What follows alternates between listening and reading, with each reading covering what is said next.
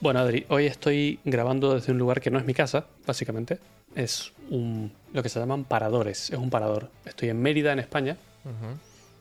Y bueno, no sé si sabes lo que son los paradores, pero son como un- una especie de hotel administrado por el Estado. Y eso ha llegado a ese punto porque, bueno, no tengo toda la historia. Me gustaría, ya voy a aprender más, pero el tema es que eran edificios como muy grandes, que no se usaban para nada y se estaban, Perdiendo. eh, no sé, perdiendo o arruinando, sí. Y, y el Estado es como que ha hecho un, hoteles bastante bonitos además. Y están por toda España, están muy bien, la verdad. Eh, y en este, en, en particular, me gusta porque estábamos cenando anoche en el restaurante y le pregunto al camarero que, que había sido esto antes. Y me dijo, este lugar había sido un convento de monjas, Mierda.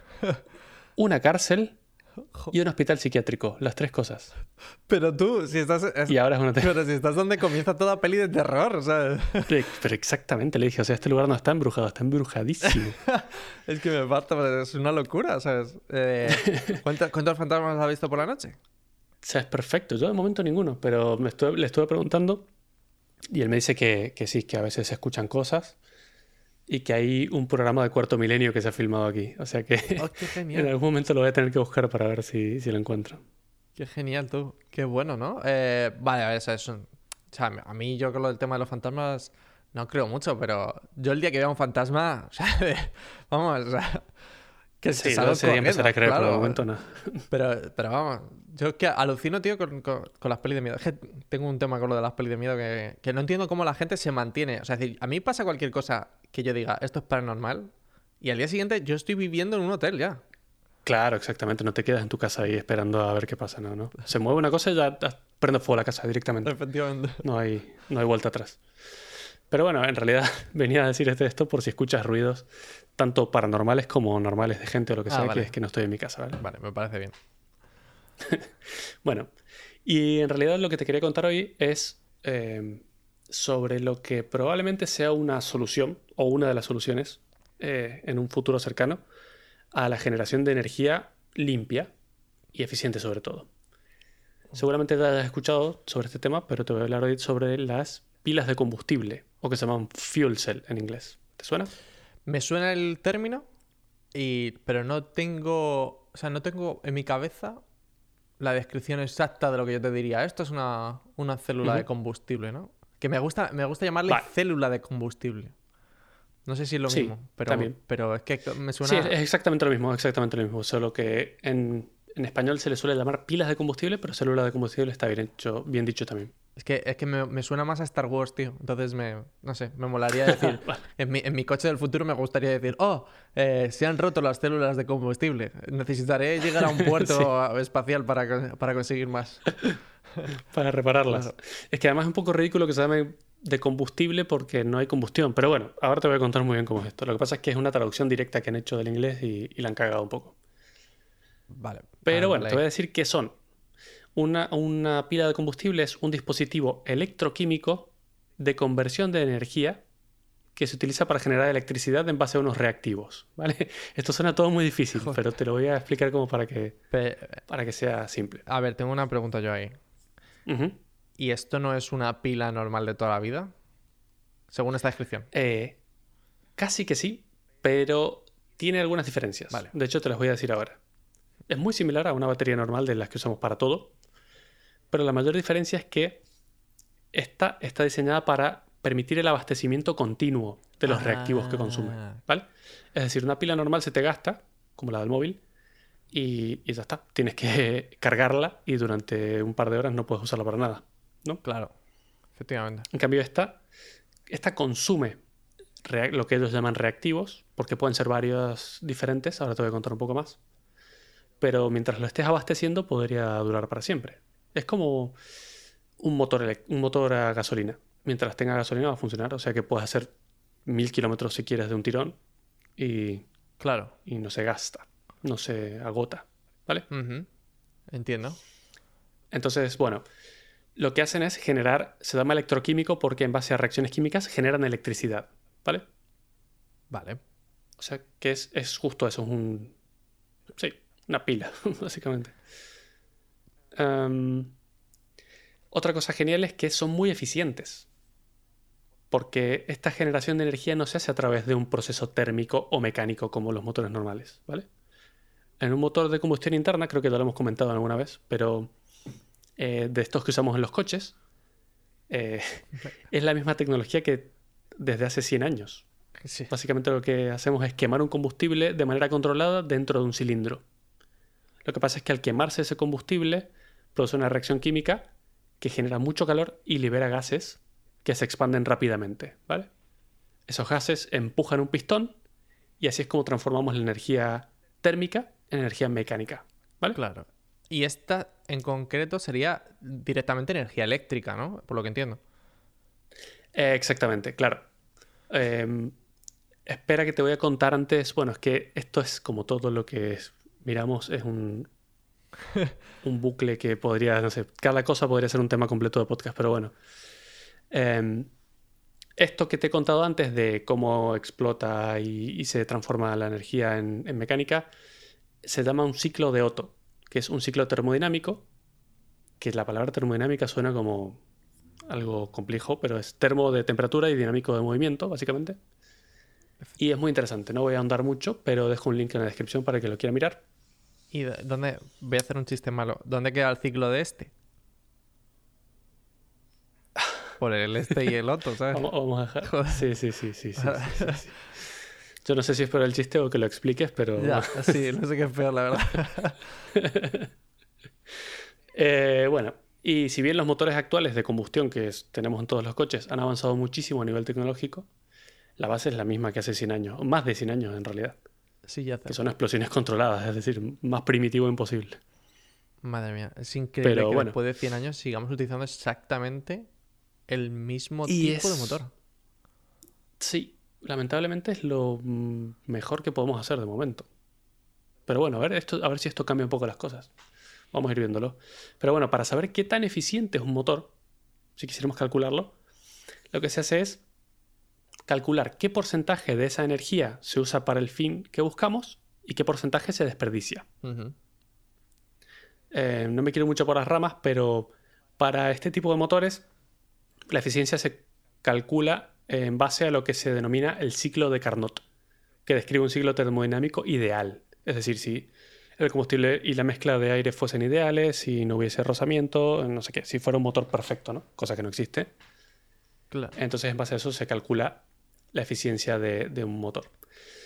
Em, para que te hagas una idea y tengas como comparación, eh, el rendimiento medio de un motor de cuatro tiempos de gasolina, que es lo que solemos tener en los coches, es de un 25 a un 30% en el mejor de los casos. Y, ah, madre mía, entonces me está diciendo que el resto de energía es energía térmica que, hay, que es la que estamos enfriando con el radiador del coche.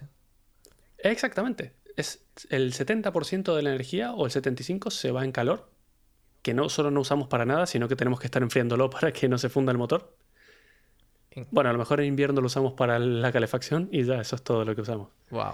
Pero es tristísimo que solo un 25% de la energía de la explosión sea la que usamos. ¿vale? Es pésimo, sí. Eh, eso en un motor de gasolina. Los motores diésel es bastante mejor y va de entre el 30 y el 45%, ¿vale? Es por eso que gastan mucho menos. O sea, no solo el diésel es más barato, sino que además gastan mucho menos. Porque necesitan menos combustible para generar la misma cantidad de energía, ¿vale? Vale. Bueno, nota aquí. Mal para la polución, ¿eh? Mal para la polución, que estos son los que tienen NO2. Completamente. Claro, efectivamente. Sí. Eh, es un buen punto porque aquí no estamos hablando de ecología, estamos hablando de eficiencia energética, es decir, sin tener en cuenta lo que contamina o no, es qué tan eficiente a nivel energético es, ¿vale? Em, bueno, en realidad esto en los motores de combustión interna depende mucho de eh, el nivel de compresión que tengan. Todo eso está descrito en el link que he dejado también del ciclo de, de Carnot y los motores diésel tienen un nivel de compresión mucho mejor. Entonces, mientras mayor el nivel de compresión, más eficientes son. Eh, lo que pasa es que luego los combustibles, dependiendo del octanaje que tengan, tienen, hay un punto en el que no los puedes comprimir más porque eh, se produce lo que se llama una autocombustión, en la que no necesitas ninguna chispa, sino que la propia presión puede hacer que haya una ignición del combustible directamente.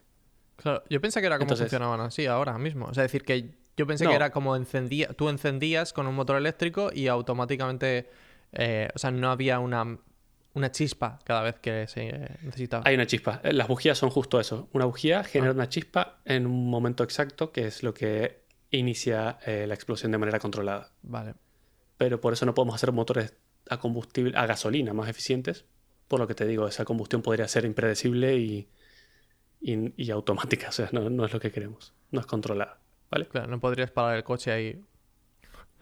Exactamente. En una pila de combustible, que es la que te voy a describir ahora en un ratito, la eficiencia energética está entre un 40 y un 60% en el peor de los casos.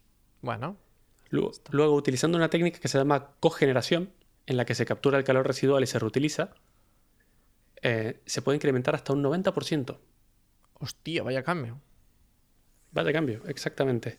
Y para completar la comparación con todas las alternativas de coches que tenemos ahora mismo, la eficiencia energética de una batería de litio, que son las que usan los coches eléctricos, todas, todos, es de entre el 80 y el 90%, ¿vale? Bueno, muy bien, entonces.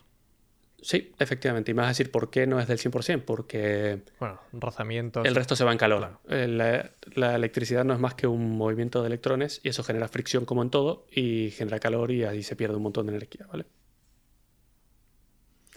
Entonces, bueno, se podría decir que una pila de combustible en condiciones ideales podría llegar a ser tan eficiente como una batería de litio normal de las que usamos, con la ventaja de que mientras tengas reactivos en el depósito, nunca se agotaría. O sea, bueno, está, Muy bien, ¿no? está, está genial, la verdad. Es decir, para mí me estás vendiendo el futuro. Yo creo que. Exactamente. Eh, y tiene toda la pinta de serlo. ¿eh? Lo que pasa es que ahora, bueno, no ahora, pero más adelante te voy a, te voy a contar un par de problemillas. Pero, bueno, de momento está bien. Eh, y aquí tengo alguna nota que dice que es importante establecer las diferencias fundamentales entre las pilas convencionales y las pilas de combustible. ¿vale? Las baterías convencionales son dispositivos de almacenamiento de energía. El combustible está en su bueno, lo que se llamaría el combustible está en su interior y produce energía hasta que ésta se consume. Sin embargo, en la pila de combustible los reactivos se suministran como un flujo continuo desde el exterior, Claro. lo que permite generar energía de forma ininterrumpida. Eh, ahora te voy a contar cuáles son los reactivos que se suelen usar y cómo se podrían suministrar de forma ininterrumpida. ¿ok? Vale. Y aquí encontré... Ah, por otra parte, dado que el proceso no implica la combustión de los reactivos, o sea, no, no, no, no hacemos explotar nada, las emisiones contaminantes son mínimas. Porque el- lo que contamina son los, los gases que se, que se dan como resultado de la combustión en un, en un motor de combustión interna. Aquí ya te voy a contar lo que da como resultado esto. Claro, lo que te iba a decir, digo, porque yo me imagino que los reactivos cuando se agotan habrá que retirarlos, ¿no? De alguna manera. O sea, es decir, y eso será. Exactamente. Vale. Esa es la parte más bonita de las pilas de, de combustible o de algún, del tipo que me gusta a mí. Ahora te lo voy a contar. Pero antes hay una comparación que me gustó mucho y es que para viajar 500 kilómetros, tú ponte un viaje de 500 kilómetros, Sí, en un coche eléctrico necesitas 700 kilos de baterías, claro, tiene sentido. O sea, a ver, al final son mini pilas de litio, o sea que. son pesadísimas, Ah. claro, y necesitas un montón para hacer esos 500 kilómetros, son 700 kilos de baterías.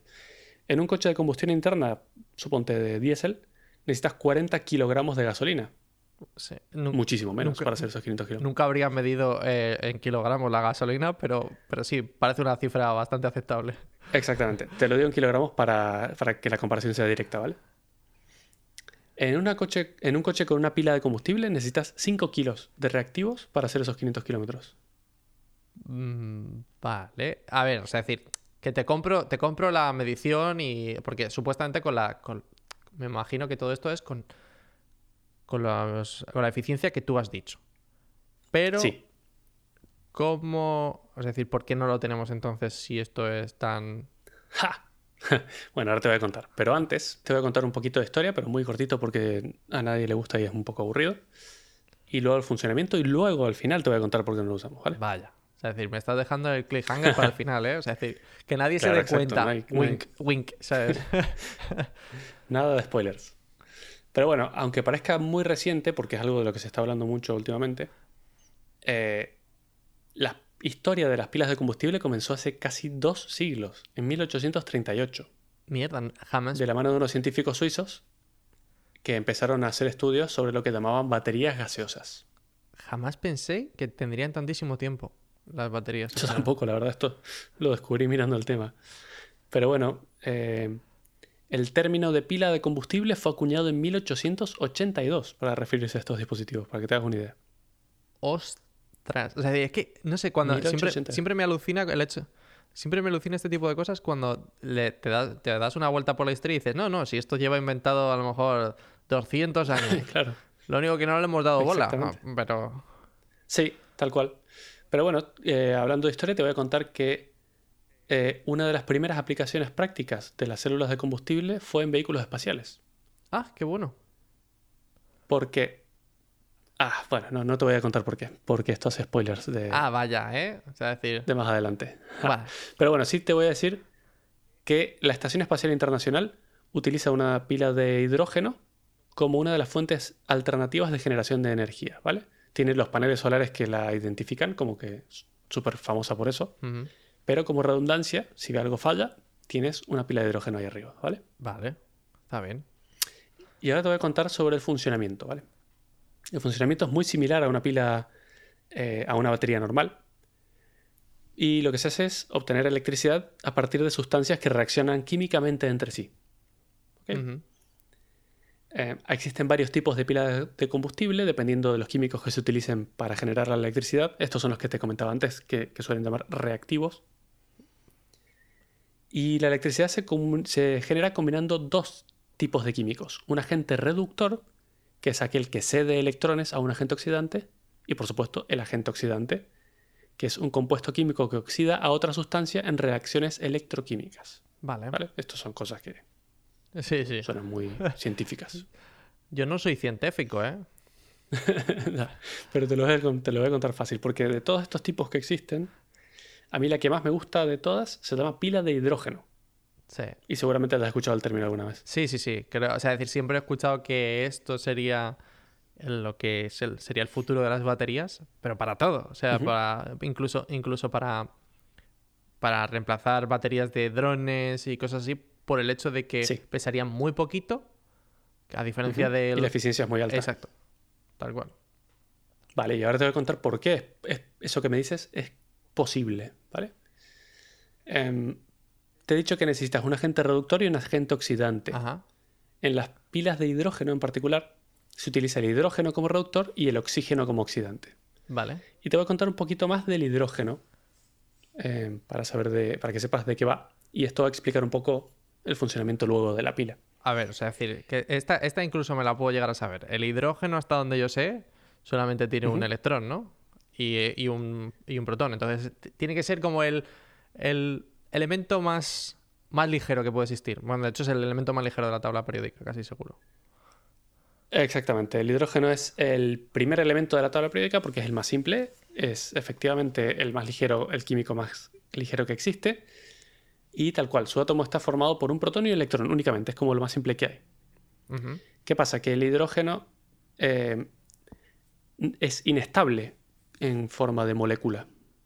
O sea, una molécula de, de hidrógeno sola es muy inestable. Entonces, generalmente se la encuentra de manera natural en una, lo que se llama una molécula diatómica, Vale, que es H2. entiendo. ¿vale? No sé si te acuerdas de cosas de química, sí, sí, pero sí. O sea, son, de la escuela. es, es un enlace entre, entre, los dos, entre los dos átomos.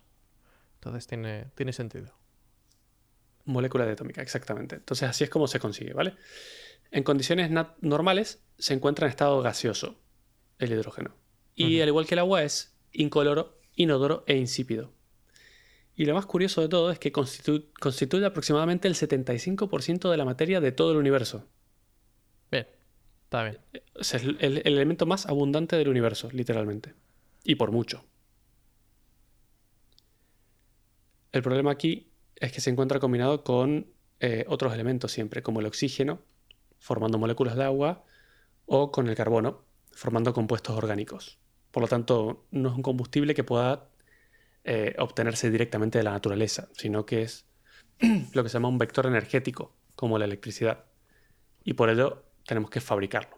Vale. Vale. O sea, que no lo podemos obtener directamente. O sea, que no, puedo- podemos- Claro, no puedo hacer así y hacer. ¡Ah! Hidrógeno. Tal cual. Exactamente, exactamente. Me encanta que, me encanta que con tan poquita, o sea, es decir, que yo con un poquito de mi actuación eh, haya dejado de Explicas tanto. Pues vamos. Gracias por el Oscar. Pues, pues, perfecto. Te voy a contar un poco cómo funciona. Al igual que una batería convencional, la, pila de hidrógeno tiene un ánodo y un cátodo. Vale. ¿Vale? Eh, estos dos se llaman electrodos. Y ambos están separados por una membrana que se llama electrolito.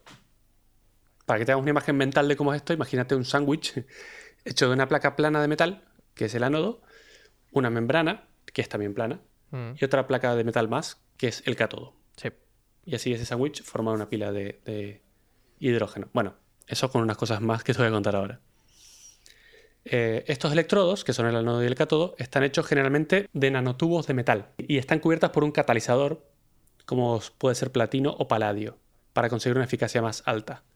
Un catalizador, bueno, también más cosas de química, pero es como un elemento que lo que hace es retrasar o acelerar. Eh, no, es, retrasar o acelerar una reacción química, ¿vale? Normalmente. Pero bueno, tampoco vamos a meternos. pero... O sea, pero justamente lo que se consigue con un catalizador o el propósito de un catalizador es potenciar la, la transformación química, ¿no? En este caso. Es que hay dos tipos. Hay, hay aquí, como siempre, estamos hablando sin saber, pero bueno, hay eh, catalizadores acelerantes y catalizadores retardantes. Ah, es, depende de lo que quieras hacer. Qué bueno. Yo siempre había entendido el catalizador como, como lo del coche, justo. O sea, es decir, cuando la gasolina, ¿no? que tiene un catalizador.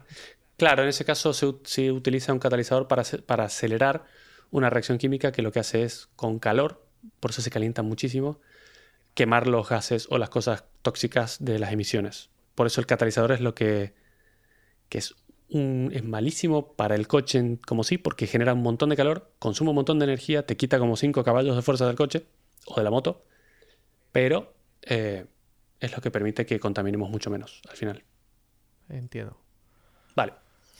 Y luego el electrolito, que es la membrana que está entre, entre los dos electrodos, puede ser de cerámica o bien una membrana de polímero híbrida. Se llama híbrida porque tiene dos polímeros diferentes que cumplen funciones que no me voy a meter ahí. Vale. Vale. Pero em, el funcionamiento básicamente es que a través del de, ánodo, solo te voy a dar una vez para que te rías de la palabra ánodo. De verdad, es decir, ¿me, crees que... O sea, yo tengo chistes muchísimo más elaborados, como los ciclos de Otto y el otro. Por favor. Entonces, a través del ánodo haces pasar el hidrógeno, ¿vale? Ajá. Y a través del cátodo haces pasar oxígeno. ¿Ok? Están separados, recuerda lo que están separados por una membrana. ¿Qué pasa? Que en el ánodo las moléculas de hidrógeno, que hemos dicho que estaban compuestos por un protón y un electrón, se dividen en protones y electrones, como te he dicho.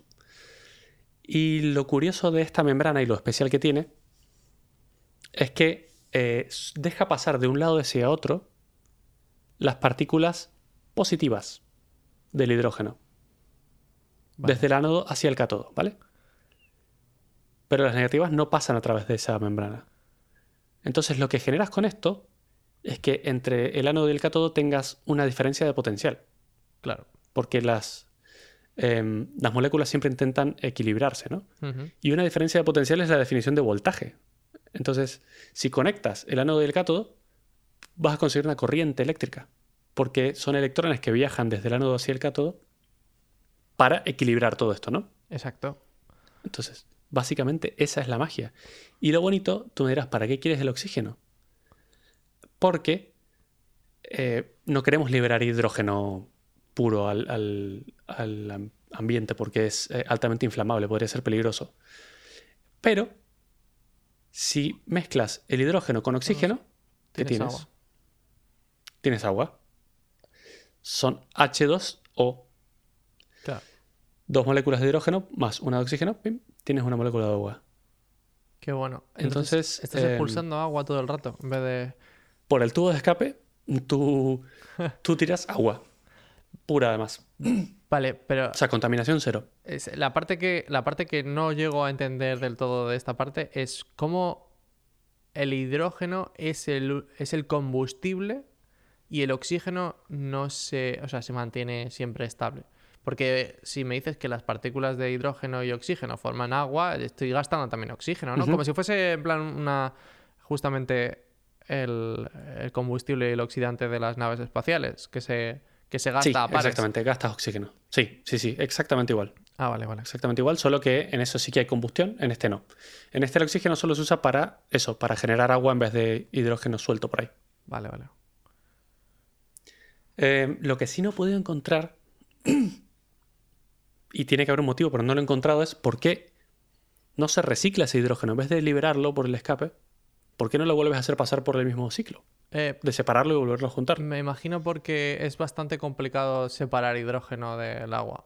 Simplemente porque justamente es un enlace muy fuerte. Ya, ya, ya, sí, e- eso sí, pero eh, yo te digo, no, no metas oxígeno nunca. Ah, ¿Sabes a lo que me refiero? Déjalo, si, si separas el hidrógeno y lo vuelves a juntar, lo separas en el ánodo y lo vuelves a juntar en el cátodo, siempre tienes hidrógeno a la entrada y a la salida. ¿Por qué no lo vuelves a reciclar? Eh, no tengo claro que te esté siguiendo todo. Bueno, lo, claro, es que el tema es que es... He dejado en, en los enlaces un vídeo de, De química preciosa. de un- una animación de cómo funciona, que se va a entender muchísimo mejor, la verdad, que como lo estoy explicando yo. Pero bueno, no es, no es realmente importante. Y te voy a contar las ventajas que tiene. Bueno, ah, no hace falta que te cuente muchas porque ya las has deducido, ¿no? Pero es completamente silencioso porque no tiene partes móviles. Sí, o sea, Y el hecho de no tener partes móviles adem- además lo hace muy fiable, no se te puede romper prácticamente.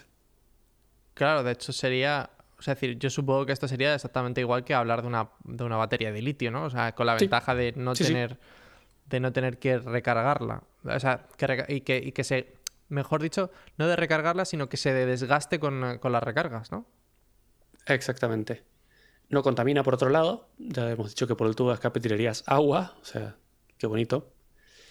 Por otro lado, otra ventaja es que el hidrógeno es el elemento más abundante del universo. Y no es una forma de decir, es, lo es.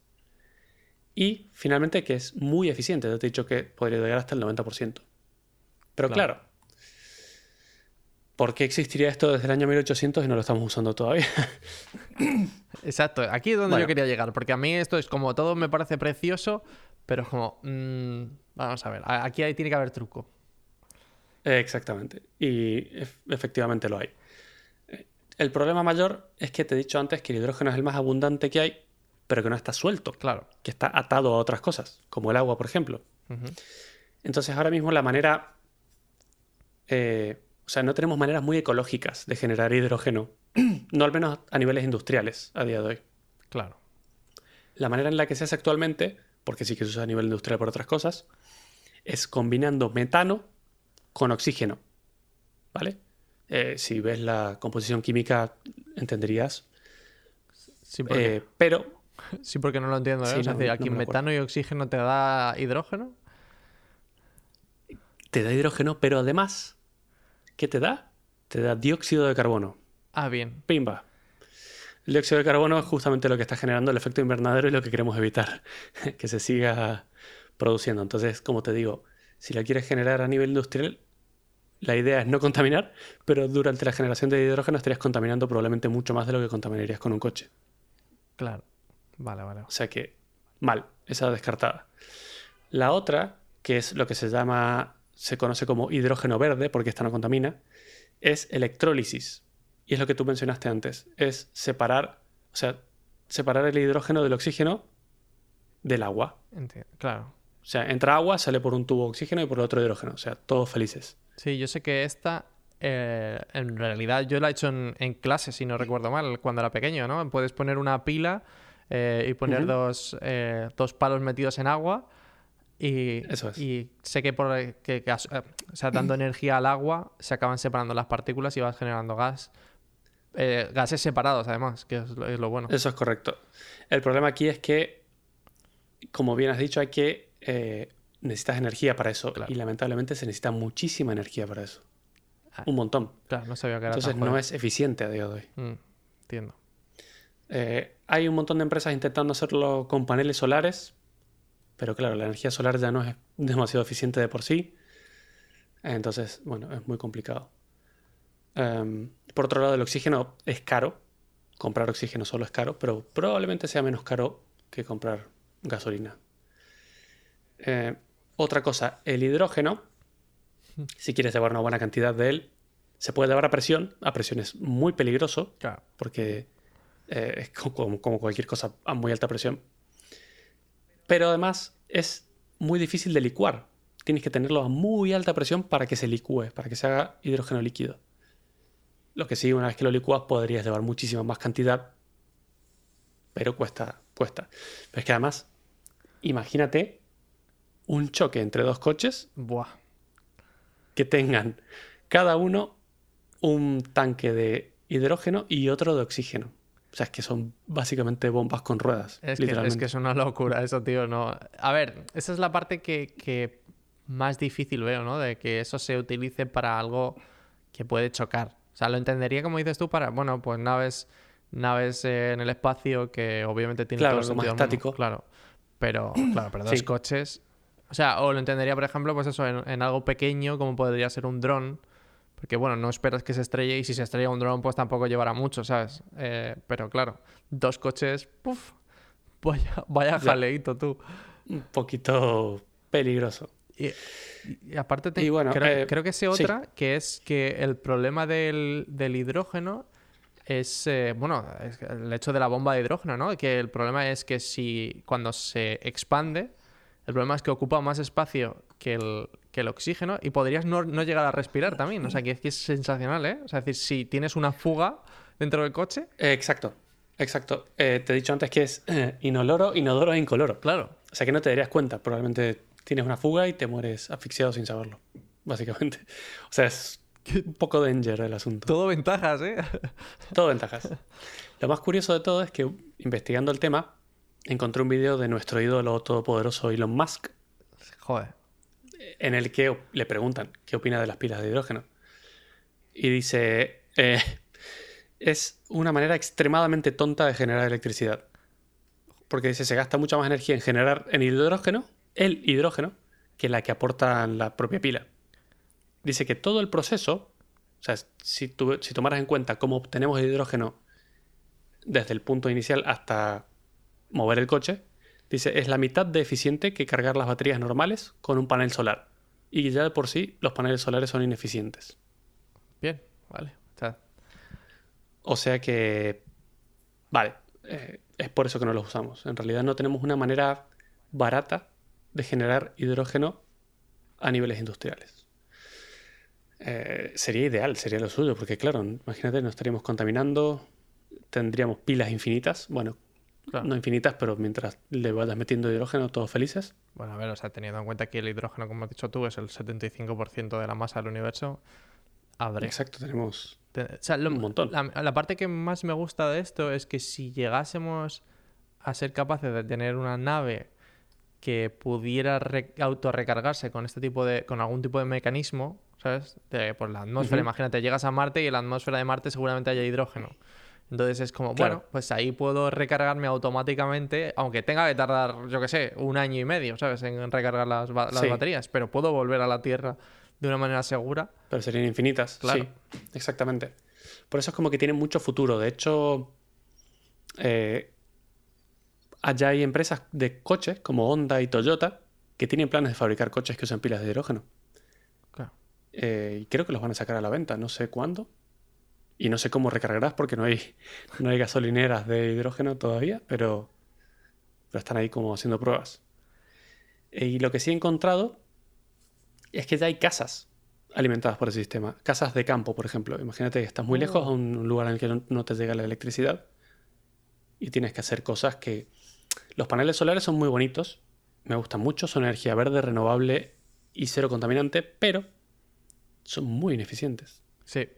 Eh, Generalmente las casas que tienen paneles solares suelen tener eh, una red eléctrica de 12 voltios, que es muy bajita. O sea, te sirve para alumbrar cosas, pero no mucho más. Realmente, al menos las casas de campo, ¿no?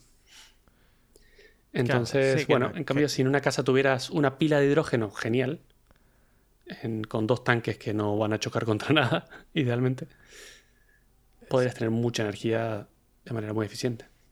Claro, es que el problema de los yo creo que de los paneles solares es eso, que, que, como pongas una vitrocerámica a un horno a funcionar y poco más, es como, ah, tomar por saco la, la fuente de energía. Otra cosa curiosa que, que encontré mirando todo esto es que en España hay un Centro Nacional del Hidrógeno. ¿Y, y qué Es hacen como allí? un- No tengo idea, es un órgano, un órgano gubernamental que está en Ciudad Real. La página web es cnh2.es, que sería ¡Qué el Centro Nacional de h2.es.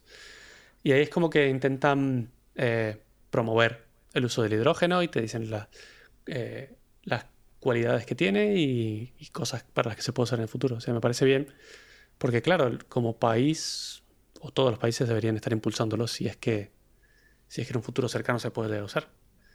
Así es que, bueno, ¿tú qué piensas, Adri? ¿Vamos a ver cosas alimentadas por pilas de hidrógeno en nuestra vida?